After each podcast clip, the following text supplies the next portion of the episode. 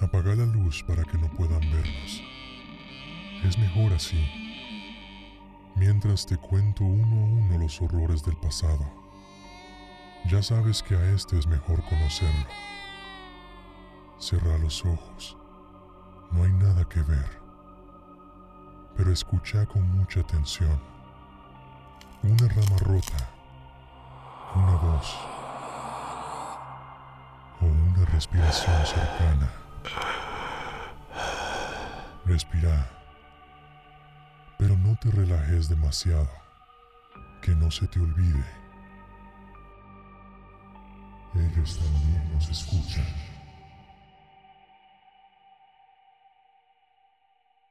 Mimofonías. Relato 7. Cuento de Navidad. Porque es Navidad, suele ser la excusa de la gente en vísperas de Nochebuena para justificar cualquier acto o pensamiento positivo en dicha época. ¿Por qué sonríes todo el día? Porque es Navidad. Porque gastas sin parar. Porque es Navidad. O la pregunta que nos trajo aquí hoy. ¿Por qué estás secuestrando perros? Porque es Navidad.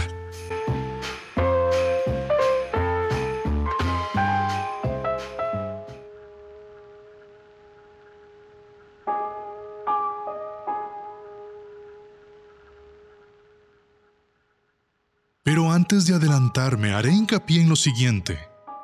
Tal vez algunos lo hayan notado y otros no. Dichosos los que no. Navidad es una fecha grandiosa para bastantes, pero insufrible para muchos. Hay para quien Navidad le recuerde a su patético padre ebrio, entrando y arrasando con todo y después clamando perdón. Como un cobarde. Hay quien piensa en sus pertenencias perdidas, robadas por alguien que no las ganó con el sudor de su frente. Hasta hay quien piensa en la más abrumadora soledad y ausencia. Pero hay otros, como María Montoya, quienes recuerdan a la Navidad como una experiencia totalmente traumática y aterradora, recordándolo como el día donde perdió toda fe en la humanidad y pudo ver por primera vez a los gusanos que eclosionan por la descomposición de un mundo en decadencia. Una pudrición que fácil pudo ser la que vieron los hombres afuera de la cueva de Platón. Esa que los dejó ciegos al observar la verdad. Una que no solo contenía la realidad del potencial humano y metafísico, sino que también contenía lo peor del mundo en sus entrañas. La desolación, la caja de Pandora. Eso fue lo que María sintió cuando recibió el primer regalo de aquella Navidad.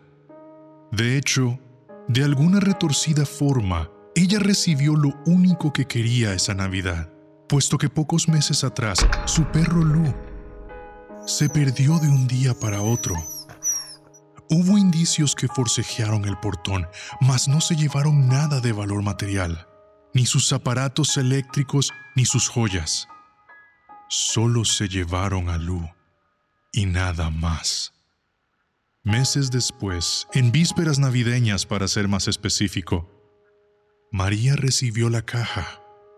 En ella no había nada especial, era una caja como cualquier otra, pero sabía que era para ella.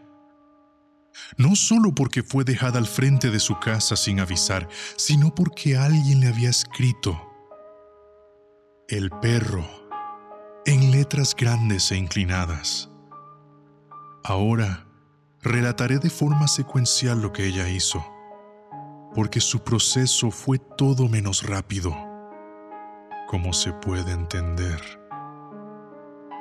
A María claramente le daba una muy mala espina. Por poco no la abre, pero lo hizo. Y ese fue el primer paso que desató el horror.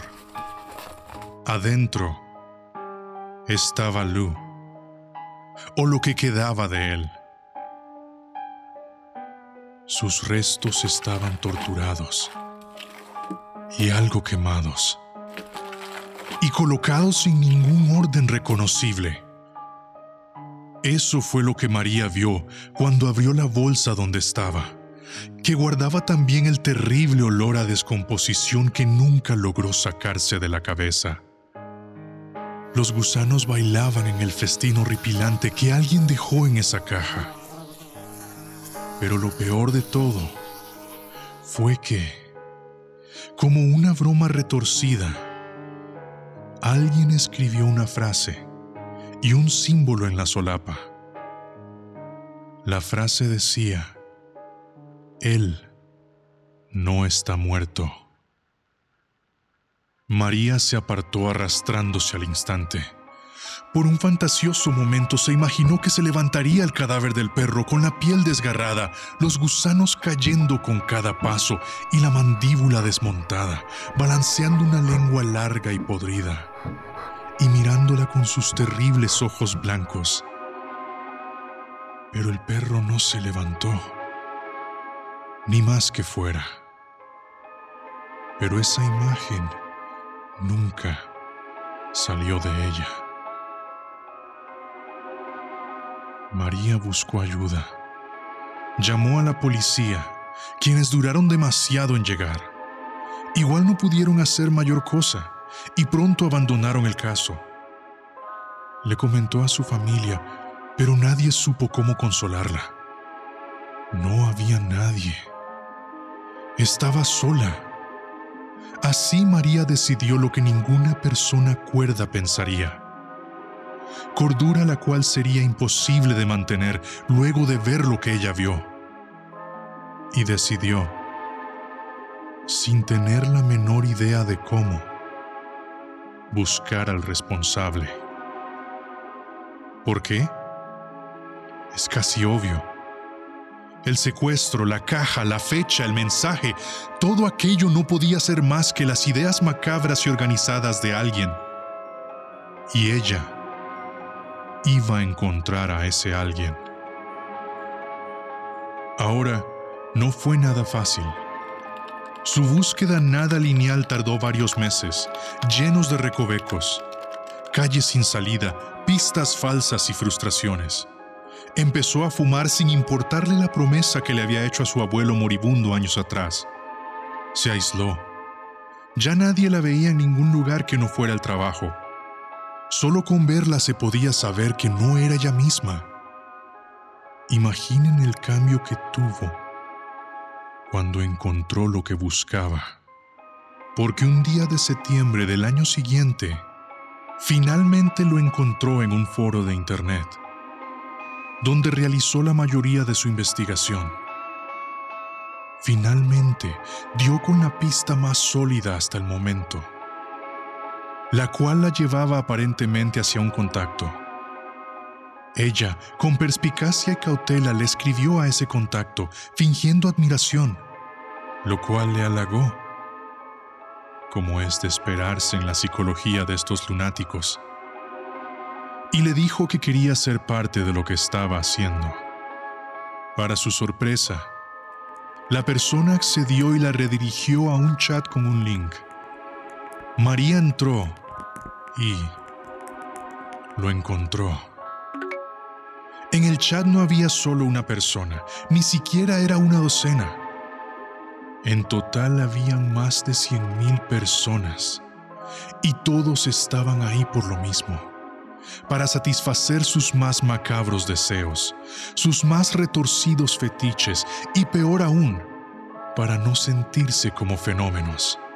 Un lugar donde eran aceptados como los monstruos que eran. María venía rastreando los detalles, pero hasta ese momento lo entendió. Nada fue al azar. El mensaje y el símbolo tenían un sentido. El símbolo nunca supo lo que decía, solo asumió puesto que estaba escrito en letra cuneiforme, mejor conocida como de las primeras expresiones escritas de la historia de la humanidad. Mientras el mensaje, ese que decía, Él no está muerto, no se refería al perro, se refería al dios cananeo El, padre de todos los dioses según la mitología semítica. Un mensaje que quizá hacía frente a las palabras de aquel viejo filósofo alemán que se volvió loco por un caballo. Puesto que ese era el fin del chat, la gente que era parte de él, quienes en su mayoría se comportaban como personas normales, personas de familia con trabajos decentes y pasados comunes, esa misma gente se dedicaban el chat a protestar a su manera para el reconocimiento de él como lo que creían era el único padre. Eran fanáticos en un grupo semi-organizado que tenían distintas subsecciones. Profanaban cadáveres, otros mataban sacerdotes de cualquier religión que no fuera la suya, otros reclutaban haciéndose pasar por testigos de Jehová, y otros se dedicaban a arruinar festividades herejes, como era el caso de los que secuestraban perros durante todo el año y se los devolvían a sus familias en las vísperas navideñas.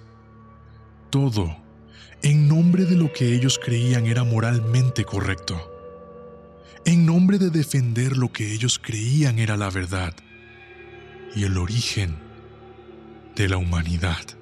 Pero eso no era lo peor. Lo más terrible de todo era su insensibilidad. Porque en el mismo chat lo compartían todo. La foto de su último asesinato, el video de la tortura, cómo le arrancaron las garras a cierto animalito, cómo golpearon a cierta persona al azar. Todo lo compartían y todo mundo podía comentar. Algunos felicitaban, otros reían y hasta había quienes recomendaban con inquietante profesionalismo. Así se comportaban en el chat de él. María ya había perdido la última pizca de esperanza mancillada. Así, con la valentía que sacó de nadie sabe dónde, denunció todo, tanto con la policía como con la gente. Decidió denunciarlo también en otros foros. Lo envió a muchos divulgadores y se aseguró que estuviera en todas partes. El anuncio se hizo viral en cuestión de segundos.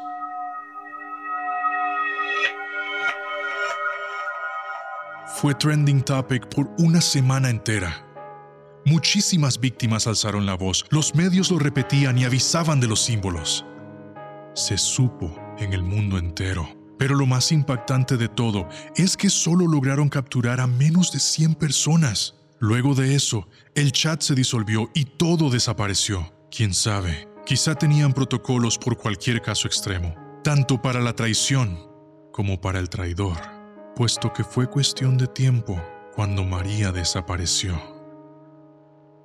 Aquello provocó aún más indignación. La gente estaba tan advertida que se denunciaban al instante cualquier perro perdido. En cuanto a María, el tema de su desaparición llegó a tal nivel que la gente normal la buscó por cielo, mar y tierra durante meses. Nadie encontró nada. Se la había tragado la tierra. La gente estaba furiosa y no se lo tomaron a la ligera. Pero ¿cómo se esperaba que lo hicieran? Después de ver el mal y la depravación, después de ver cómo se enviaban videos de los asesinatos, torturas y humillaciones, después de ver a un grupo de maníacos haciendo lo que querían con toda libertad y sin castigo alguno. Y detrás de eso, siempre ganaron al cercenar la última pizca de esperanza, a la única persona que creía en la justicia y buscaba crear un lugar mejor. ¿Cómo se espera que se lo tomaran a la ligera? Ellos viven en libertad y es la gente honrada la que tiene que encerrarse en casas atiborradas de rejas para sentir algo de seguridad. ¿Quién es libre realmente? ¿Qué clase de esperanza hay para un mundo que desde el principio nació podrido. La Navidad siguiente pasó lo inaudito. Se reportaron más de 5.000 cajas de dueños que habían perdido a sus perros, y todas con el mismo mensaje escrito que decía, el perro. Bueno, todas, menos una en específico. Una que hasta fue bien decorada y era más grande que las demás. Una que dejaron en la comandancia del pueblo de María. Una que traía escrito la chica y nada más.